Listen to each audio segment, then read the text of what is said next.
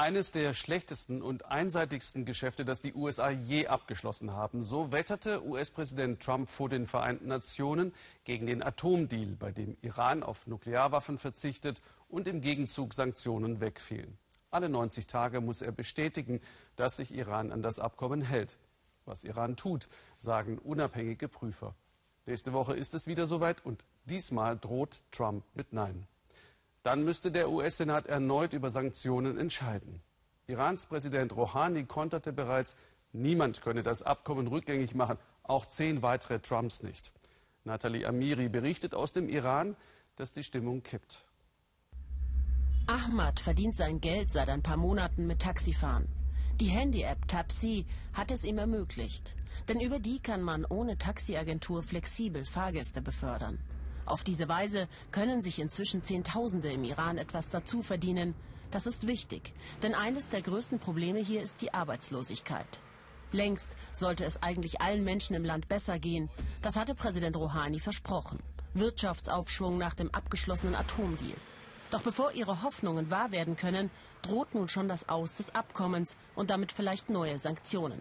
Die Menschen sind von der Politik enttäuscht. Das mögliche Aufkündigen des Atomabkommens durch Präsident Trump macht sie wütend und fassungslos zugleich. Ich will wirklich nicht, dass dieser Deal platzt. Ich mag nicht wieder einen Schritt zurückgehen. Wir haben uns doch so sehr über die neuen Beziehungen zum Ausland gefreut. Denn Beziehungen, vor allem mit den USA, wirtschaftliche und kulturelle, sind doch gut für uns. Es gibt so viele clevere, gute Iraner, die in Amerika arbeiten. Bei der NASA, bei Apple oder Microsoft arbeiten sie in Chefpositionen. Ist doch schade um die Beziehung.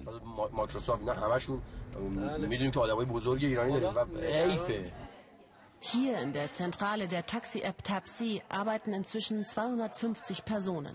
Begonnen haben die Gründer vor eineinhalb Jahren mit neun Mitarbeitern.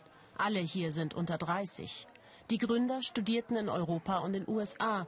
Die Hoffnung auf ein friedvolles Leben ohne Sanktionen hatte sie zurück in den Iran gebracht. Ich liebe den Iran sehr. Es ist meine Heimat und ich wollte die Wirtschaft hier positiv beeinflussen. Wenn es die Umstände erlauben, dann doch am liebsten in meinem eigenen Land. 2015 herrschte fast schon Goldgräberstimmung, erzählen sie mir. Als ich mein Studium in Kanada beendete, wollte ich eigentlich nur für sechs Monate in den Iran. Aber als ich hier ankam und diesen unberührten Markt sah mit den vielen Möglichkeiten für Neues, blieb ich. Auslöser war für mich das Atomabkommen. Ihre App ist ein Riesenerfolg. Doch nun der Rückschlag. Vor einigen Wochen entfernte das amerikanische Unternehmen Apple ihre Taxi-App aus seinem Angebot. Alle iranischen Apps, in den meisten Fällen entwickelt von jungen, motivierten Iranern, wurden verbannt. Ich habe fast vier Jahre bei Apple in den USA gearbeitet und habe so etwas nie erwartet. Apple spricht doch immer von Gleichberechtigung. Für mich als ein Ex-Mitarbeiter von Apple ist es besonders traurig, diese Sanktionen jetzt erleben zu müssen. Apple begründet das mit den Sanktionsregularien der US-Regierung. So etwas ist Wasser auf die Mühlen der Hardliner. Sie bekommen wieder Aufwind, seit Trump an der Macht ist. Das hört und sieht man überall in Teheran. Sprachrohr dieses Kurses ist die Hardliner-Zeitung Kayhan. Und den Ton bestimmt er. Hussein Shariat Madori, Chefredakteur. Er berät den Revolutionsführer seit Jahrzehnten. Feindschaft mit den USA, seit Beginn der Revolution vor fast 38 Jahren eine der Säulen der Islamischen Republik. Nur die Ausstattung des Büros orientiert sich an Amerika.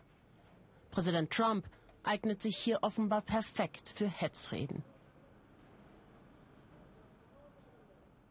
ببینید یه بازیه که اونا در آوردن das ist doch alles ein Spiel der Amerikaner. Sie tun so, als sei Trump verrückt und unberechenbar, sodass man vor ihm einknicken soll.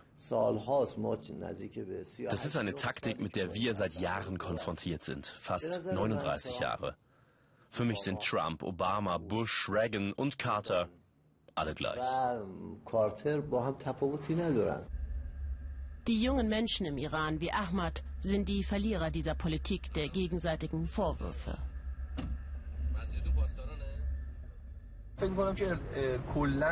Kommunikation und Beziehung mit dem Ausland ist doch das Wichtigste. Wie wäre sonst überhaupt das Atomabkommen entstanden? Ah, vielleicht sind Beziehungen das Wichtigste, aber der Atomdeal ist ein anderes Thema. Unser Land mag vielleicht gezwungen gewesen sein, mit den anderen zu reden, ist vielleicht auch nicht schlecht, aber wir haben kein Vertrauen. Denn die Amerikaner werden ihr Wort nicht halten, selbst den Europäern gegenüber nicht und anderen mächtigen Ländern. Sie machen, was sie wollen und wir müssen unser eigenes Ding machen. Bei allem Respekt, aber glauben Sie, dass wir ausgeschlossen von der Welt alleine irgendwas schaffen können?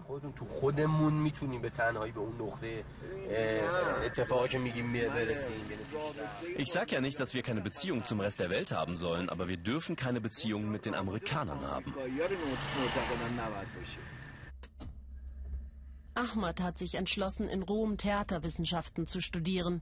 Er wird den Iran nächste Woche verlassen. Es ist die Angst, die ihn vortreibt, die Angst vor neuen Sanktionen und einem Leben ohne Freiheit. Trump denkt vor allem an seine Wähler. Die Generäle um ihn herum bleiben nüchterner. Sie unterscheiden zwischen der Rolle Irans in der Region, die sie kritisch sehen, und dem funktionierenden Atomvertrag. Und sollte der in Frage gestellt werden, stünden die USA auch gegenüber Nordkorea als unglaubwürdiger Verhandlungspartner da.